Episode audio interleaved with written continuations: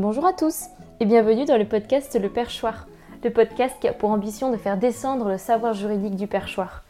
Je m'appelle Pauline et je suis juriste de formation.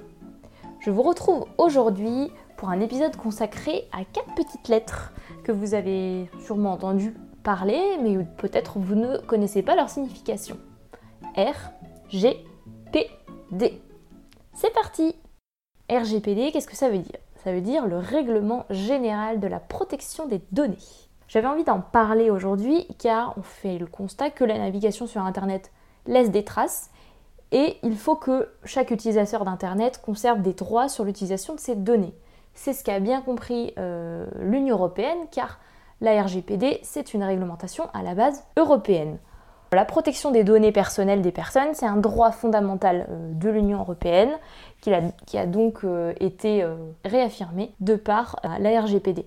Donc c'est une loi européenne d'avril 2016 qui est rentrée en France en application en mai 2018, qui a été en fait transposée dans la loi nationale. si jamais vous voulez plus d'informations concernant comment ça se passe, la transposition d'une loi européenne dans la loi nationale. J'ai fait un épisode concernant la réglementation européenne qui s'appelle Comment se crée le droit européen, qui est l'épisode numéro 6. Donc je vous invite à aller l'écouter si jamais vous voulez plus d'informations sur le droit européen.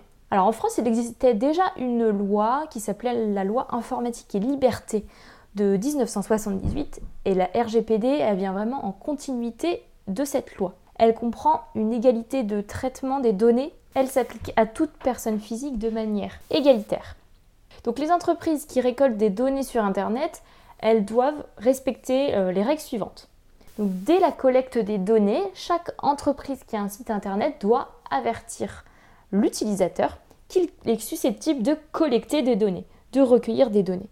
C'est-à-dire que euh, moi, dès que je vais sur un site Internet, je dois avoir une mention quelque part sur le site Internet qui doit me dire on collecte des données en votre nom parce que vous êtes un utilisateur, Voici quel type d'informations on récolte, pourquoi on les récolte, quelles sont les durées de conservation et pour qui on collecte ces données.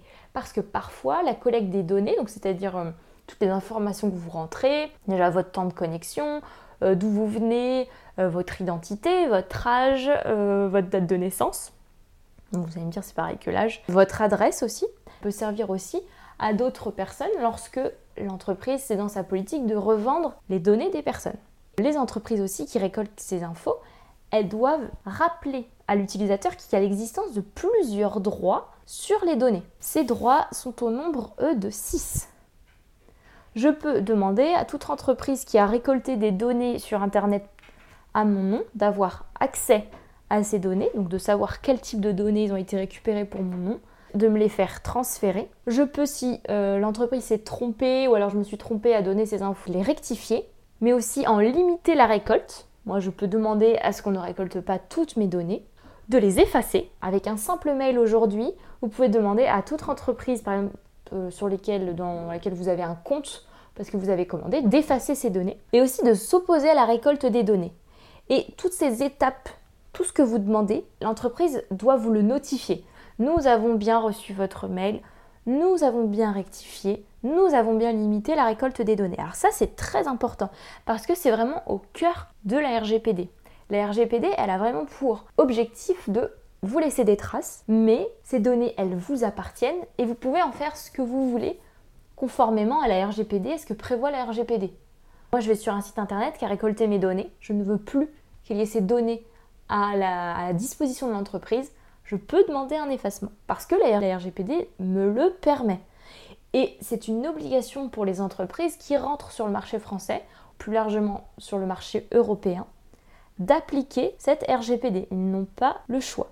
Dans les entreprises aussi, ça change parce que normalement, bah, toute entreprise qui a un site internet et qui récolte des données doit avoir dans son entreprise quelqu'un qui est délégué à la protection des données, qu'on appelle un DPO, qui va être euh, en fait chargé de voir, de regarder si l'entreprise respecte bien euh, les données de la RGPD.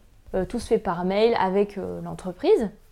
Mais si jamais il y a un litige beaucoup plus important, chaque utilisateur peut faire une réclamation à la CNIL. C'est le Conseil national informatique et liberté, qui est en fait issu de la loi de 78 dont je vous disais tout à l'heure, et qui gère les litiges concernant euh, toutes les données sur Internet. Et ça, l'entreprise, elle doit aussi vous le dire, que si vous n'êtes pas content, vous pouvez aller demander à la CNIL soit de l'aide ou porter un litige. Un conseil, vraiment, ne euh, faut pas hésiter à contacter les entreprises, soit par mail, soit par téléphone.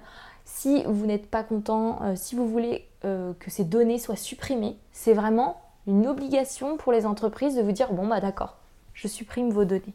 Si vous ne voulez plus avoir affaire à cette entreprise, vous ne voulez pas qu'elle se serve de vos données sans votre consentement, vous pouvez tout à fait demander à effacer vos données ou à les rectifier s'ils se sont trompés dans leur adresse ou à savoir aussi quel type de données ils ont recueillies sur votre compte.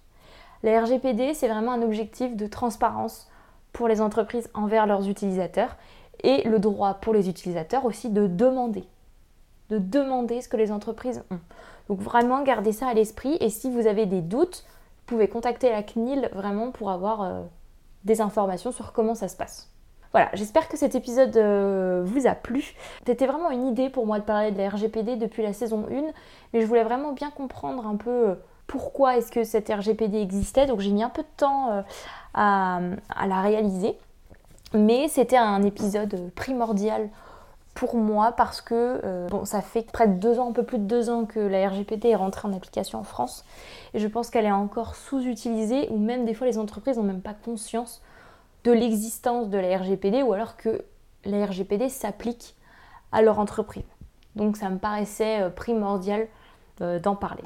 Voilà, si vous avez une petite question à me poser, euh, n'hésitez pas à m'envoyer un mail, tout sera dans la barre d'infos. Vous pouvez aussi vous abonner à mon compte Instagram pour être notifié des nouveaux épisodes.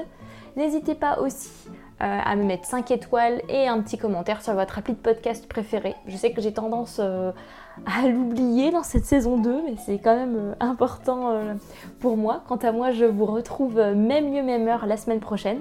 Et en attendant, je vous souhaite une bonne journée, une bonne matinée, une bonne après-midi ou même une bonne nuit.